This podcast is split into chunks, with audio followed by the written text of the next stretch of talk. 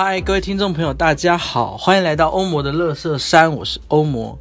这个 podcast 是由我的乐色话堆起的一座山。每一集要聊的话题可能会得罪一些人，在这边先说声不好意思，绝对不是针对你，只是刚好而已。那我们就来开始今天的节目吧。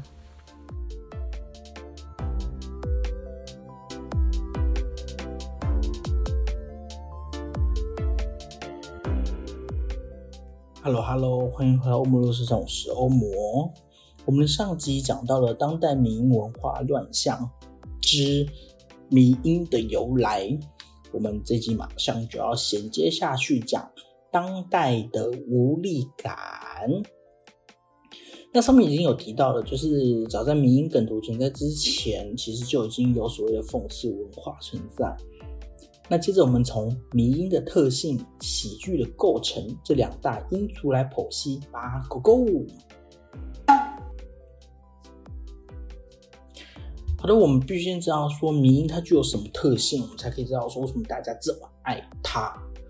第一个特性就是迷音可以用幽默反映议题，引起反思。首先，我们必须承认一件事，就是迷音它一定是幽默的。哦，不幽默的迷听，迷听，不幽默的迷音，他就不配成为迷音，也应该不会有人叫他迷音。哦，一定是有人觉得他好笑，才会觉得说，嗯，他是一个迷音的一种。所以从讽刺短漫梗图到现在的迷音，我们可以发现是说，这三个都是用幽默去包装严肃的时事议题。那如果从学术的角度分析的话，可以解释成用幽默化解伤痛。什么意思呢？就是因为有很多社会议题都是艰涩敏感的，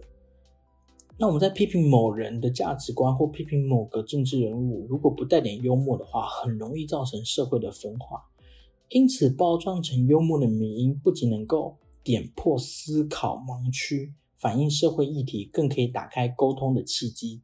进而产生更多的对话，并引起反思。大家回想一下，就是那些很有名的政治短漫，应该都是用一些很简单的比喻、隐喻、暗喻，甚至直接就是明喻了，让你突然觉得说啊，这个政治人物说的这句话真的是蛮幽、蛮蛮白痴的，然后大家觉得哈哈哈会想笑。那笑的这个同时，就代表说你认同了作者的观点，因为你认同了他的幽默，你看懂他的笑点在哪。那不就也打开了一这个对话的空间吗？可能在此之前，你并不这么认为，你并不认为说，嗯，这个政治人物有什么错误的地方。可是你突然笑了，就会觉得啊，的确这件糗事或者这件事情好像有点不正常，有点荒谬，你才会想笑。好，所以这个迷音就是用幽默去化解伤痛。第二个就是迷音具有非常强烈的认同感。大家可以想象，在现在这个网络这么普及的情况下，你身边一定有不管是直男直女，那我身边是很多直男都这样，在手机里面会存满各式各样无聊的迷音梗图，然后在社交场合聊天聊到的时候，就突然说：“哎，你看这个，或者就是直接就发给你传来传去。”好，大家可以想象一下，就是迷音它其实成为了现在这个社会，甚至说这群人。就是很常使用名音的人的所谓的网络名片。当我分享这个名音，或者我按赞了，就代表说我认同这个名音背后所反映的议题跟价值观，或者说我喜欢用如此幽默的方式去谈论这些议题。再来就是名音其实具有所谓的历史性，因为某些名音只能引起少部分人的共鸣，可能是因为这个名音它是背后所牵扯到了某些现实事件，或是只有。长期关注的人才可以了解的笑点，或是历史，或是出处。所以，就是为什么很多长辈会看不懂迷音，会觉得哎，这个哪里好笑？是因为其实迷音已经经过大量的累积，网络不断的传播，不断的改造。所以，你只有不断不断的关注迷音，你才可以更了解新的迷音。什么意思呢？就很像如果你看到有一个那个大嘴那个笔雕。现在以前现在叫什么大鼻鸟？以前叫笔雕。我看到笔雕，然后放个黑牌照，然后旁边写说：“宁可相信笔雕的嘴，宁可相信大嘴翠的嘴，也不要相信那张男人的鸟嘴。啊，这时候我们就会想笑。那所以小智过了二十五年，还是没回去找他的鼻雕。啊，我讲这些，可能呃有人听不懂，听不懂很正常。那所以他们听不懂，可能不太了解，说神奇宝贝就是宝可梦的这个出处是来自于小智在二十五年前就曾经说要回去找他那个放生的那只神奇宝贝，但是现在已经二零二三了，那他还是没去找，他就连出现在。皮卡丘的回忆中了，小智可能根本就忘了他。就这件事情是只有懂这个历史渊源、懂这个文化的人才可以了解的，所以这个名也才会好笑。所以你笑的这个名，就代表说啊，这个人懂我，好，或者说我懂这个人，会产生所谓的认同感。再来就是名还有什么特性呢？特性现在的特性就是所谓的成本低跟传播力高，因为现在所有人一定是人手一台手机，可能两三台，而网络有各式各样的民音生产器，所以现在创造民音的呃成本低到不行。想象以前还是梗图的时代，你可能需要你可能需要会一点 Photoshop，你才有办法制作梗图，但现在根本其实不用，就算你完全不懂绘图。你上网打民音生产器，你随便想到一些文字、一些句子，你随时都可以做成民音了。然后再来是社群媒体现在非常发达，就算是我上一集讲到的那篇非常无聊的、不好笑的梗图，也有多少二点三万个人按赞。那只要按赞了，它就可能又在被传播出去。所以民音是非常具有传播力的一个一个呃文化、一个社会因素的。再就是，当代人们的阅读习惯早就已经改变了，对于图像、影片、短影片的吸引力早就大于所谓的文字了。所以看到你宁愿去看一本呃非常哲学，就是具有逻辑、非常严谨一本书，还是去看一个直接告诉你结论，然后再配上一些有趣幽默的一个迷因呢？我们大部分人都会选择去看迷因，就是越来越少人看书，越来越越来越少人去了解。所有议题背后那个复杂、缜密、严谨的那个呃因果关系了，反而都喜欢看直接告诉你结论的迷因。好，因为成本低、传播力高的特性，也让迷因成为网络上就是最快速可以传达价值观的一个最好的利器。所以唐凤啊、呃柯文哲啊，可能可能我相信王世坚吧，应该都非常非常理解这件事情。好，那现在的民营饭到现在其实又有一个呃附加的价值，就是所谓的公共参与跟打击假讯息的的的功能吧，或是附加的特性。就是唐凤曾经说过，说民营工程是对付网军最好的办法，因为在广大的世界中，我们不确定说这些各式各样的假消息与网军到底来自于何方，不知道哪些才是真正的。呃，真正的资讯还是哪些是假消息？要传递正确的资讯显得非常非常的困难。可是其实民营可以来解决这件事情，又或者说可以试图解决或阻挡这件事情。因为比起繁文缛节的公告或者是政府的文宣，你还不如制作一个资讯正确可是又好笑又简单的民音，然后然后去去适当的传播。因为民音非常的呃，大家会。就是非常自动把它给散播出去，而且利用透过幽默来降低呃阅读的困难度，然后并且依靠网友不断的二创三创的网友的那些幽默跟想象力，然后让正确的资讯更有效的传播出去，来达到全民参与的过程。所以像是可能柬埔寨那时候有很大量的嗯的的那叫什么呃人人去骗去国外。那这时候就有更多民营跑出来去，呃，呃，讲好听点是防止这件事情，那有 难听点是很多人做很多民营来嘲笑这件事情，所以也是因为很多人做民营嘲笑这件事，才让这个嗯柬埔寨这个假资讯能够被呃，可能是被更让更多人去了解跟知道。那所以讲到假资讯，就可以发现说，其实媒民音有一个很好的方式，就是它可以有效的打击假讯息。因为民音是很容易被别人快速传播的，所以当有一个假讯息真的就不是正确的，它也很快被散布出去，那就很快被众人发现，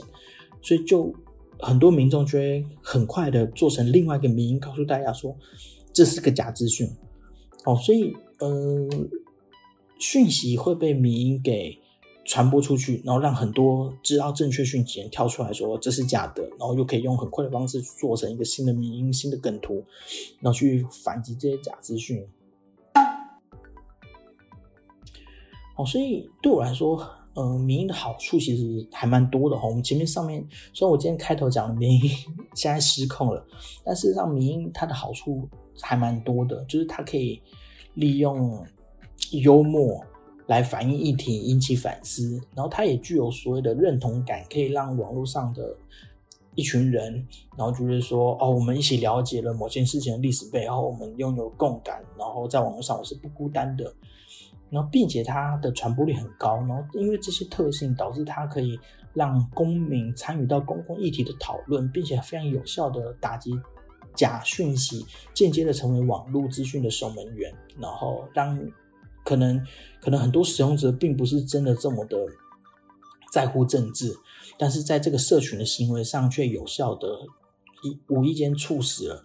这件呃打击假信息的这个事情的发生，是一件蛮有趣，也是蛮良好的东西哈。好，前面有讲这么多名的特性，我们来讲讲我们为什么想笑，就是说幽默感从何而来。那所有的笑话都必须能够成立，都会必须，就是都必须建立在所有的优越感的这个原则之下，原则之上是之上之下，反正都必须拥有优越感啦。哦，就是我们为什么会觉得好笑，就是因为我们觉得产生优越感。例如，我们看到一个绅士，可是他非常笨拙的走路，走路外八，又穿一个大鞋子，然后喜欢看美女，跟美女调情。然后沿路走在路上，又容易被警察给追、给盘查，然后被警察给打。这时候我们就觉得这这个画面哦有点好笑。我们为什么会发笑？是因为绅士在我们的呃直觉逻辑上面应该是很高尚的，可是滑稽笨拙的绅士会让我们觉得很瞧不起。所以当绅士竟然会有这种爱美女，然后又很笨拙的行为发生的时，我们会觉得我们比这个。绅士聪明优越，进而瞧不起他而发笑。那我刚才的举例呢，就是卓别林的例子。卓别林曾经说过，只要给他一个公园、一个警察、一个美女，我觉得能够让人大笑。另外，知名的脱口秀节目《伯恩夜夜秀》里面就有个经常嘲讽各式时事议题的单元。哎，那这个单元也是利用了这种优越感而让观众大笑。那在伯恩夜秀中，伯恩他扮演的一个看透一切的知识分子，然后并且尽情的嘲讽这些议题，那深受我们这些年轻世代的喜欢。那从戏剧原理的角度来看，观众如果从上往下看表演者，就会产生优越感的心理暗示，有助于喜剧的演出。那我们换成我们现实生活中的使用情境的话，某方面来说，我们时常低头看手机。这样子低头的行为，恰恰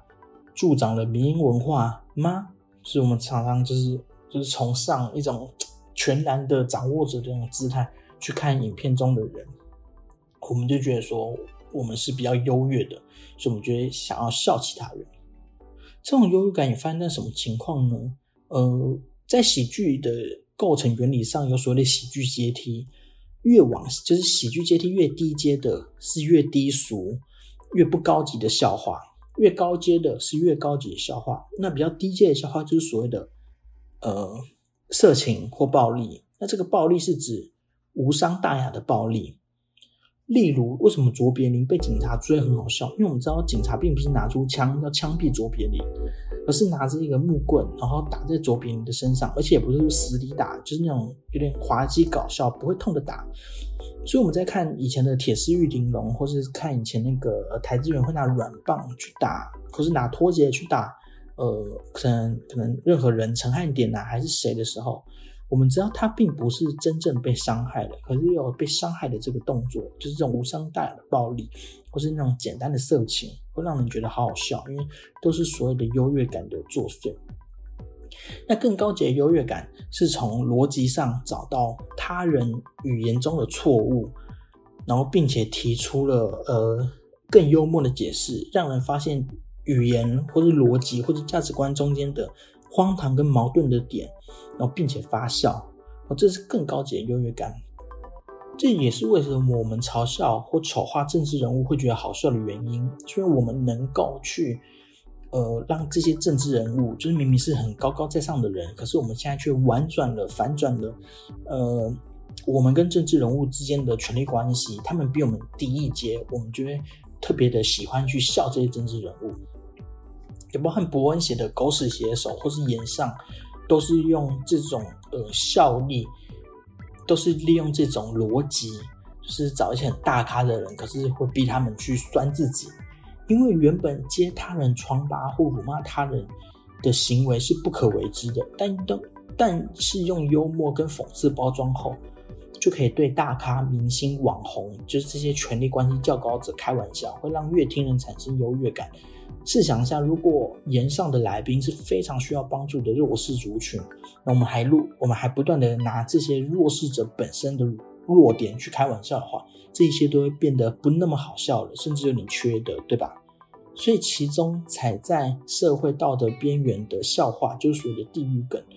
若是地狱梗说的不好笑，那就很可能会被演上喽。好的，那就让我们回到正题，就是那民音到底为什么会失控呢？就是因为我们所谓的优越感这件事情，让民音逐渐失控。那为什么现代人会需要，或是会产生如此庞大的优越感需求呢？那我个人认为，是因为当代的社会因为各种原因，导致人们对生活失去了掌控权，像是贫富差距导致的低薪问题，让人们不断的穷忙，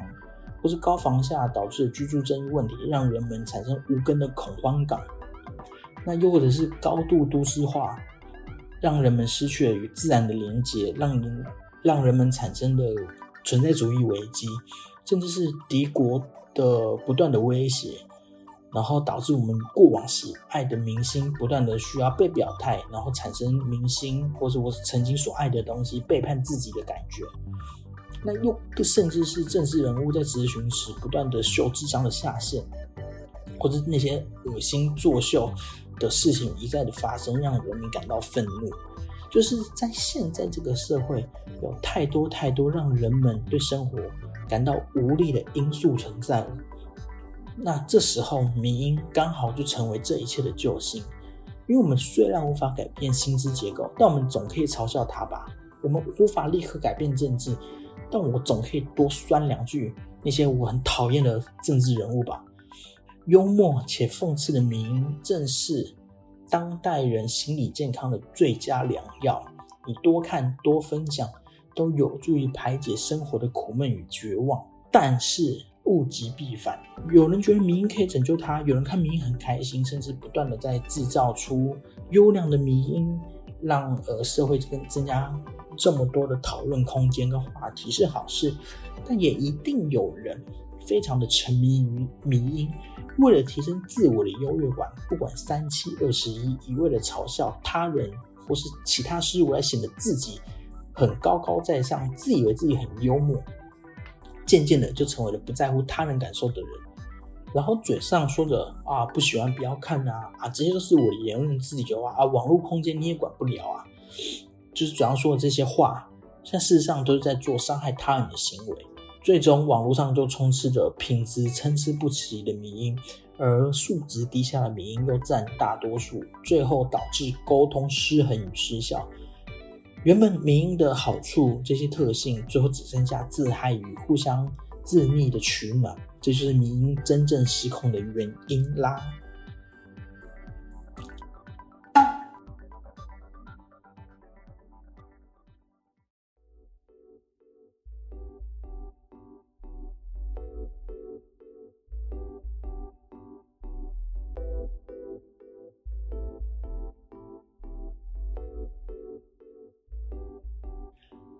所以讲了这么多梗图、迷音、地狱梗、脱口秀演史，所以讲了这么多梗图、迷音、地狱梗、脱口秀，他错了吗？那，呃，这么多的演上事件频传，那这种嘲笑文化，就是这种讽刺的文化、民音文化，有道德标准吗？它应该被审查吗？好，老实说，这件事情，呃。民音应该被审查吗？言上的内容应该被道德审查吗？应该被大家再被言上吗？哦，这件事情老实说，我也不确定哈，我也不知道说到底该怎么办或怎么解决。但首先我们要知道的是，道德这件事情本身就是一个浮动的社会默认价值。如果整个社会都默认了某一个道德价值观，那这个社会的道德价值观是正确的吗？好像不一定吧。因为如果这个道德标准本身就有错误，呃，但社会却默认了，就代表说这个社会不断的错下去啊。例如，女性不能有投票权，或是贩卖奴隶是正确的，这些就是很久很久以前，也不是说很久以前，就是这些就是，呃，以现在的标准来看是错误的道德价值观嘛。可是，在以前却是正确的，所以很难说谁的道德标准够高尚，可以去审查别人。反而就是说，民音的本质就是不断的要去去思考、去反问我们所认为的道德价值观到底是否应该被认为是好的。民音的功能其实在这里，而且民音本身就具有反抗跟倡议的意味，用也用幽默去包装严肃的议题，或是用幽默去冲撞现行的价值观、道德观，这就是民音的特性啊。迷音或梗图之所以有梗，就是因为我们知道他用了某种幽默的梗去转化了某种很严肃的东西，在嘲笑的同时提供反思。所以对我来说，迷因文化并没有错，不论是迷音梗图或是讽刺的短漫，我都爱看。那到底这一切错在哪呢？为什么有这么多的演上事件频传呢？那这是我个人观点的，好，我接下来说喽。其实对我来说，一切就是只有一个原因，就是笑话说的不好的关系。因为这边说的笑话，并不是说我们要嘲笑他人，而是当你今天想要做出名音，或是想要用幽默去反映一个尖锐的事实的时候，我们必须拥有个明确的标的，并且精准的点出现实中的荒谬感，让人发笑，这才是好的名音。反之，就是如果这个论点不够明确，它无法精准的反映议题，甚至让人觉得里面藏有作者为了自我满足自己的优越感而产生单纯嘲笑他人的这种心理的话，对我来说就是一个说的很烂的笑话，就是一个不好的名音。那很多的上世界就是这样子啊，可能讲话的人没有伤害他人的意思，但是因为没有精准的抓到。现实背后的荒谬性跟幽默感，造成被嘲讽的对象产生将着自以为很幽默的歧视，然后并且是伤害他人的感受而产生愤怒，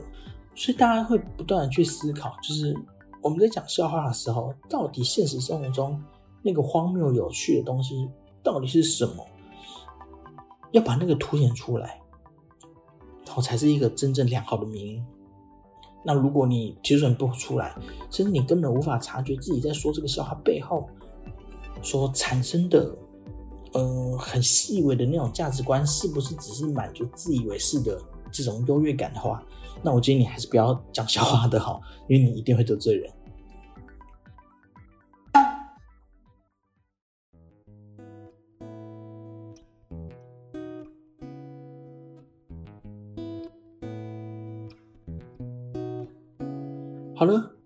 讲这么多，我们最后来讲讲如何改善这一切吧。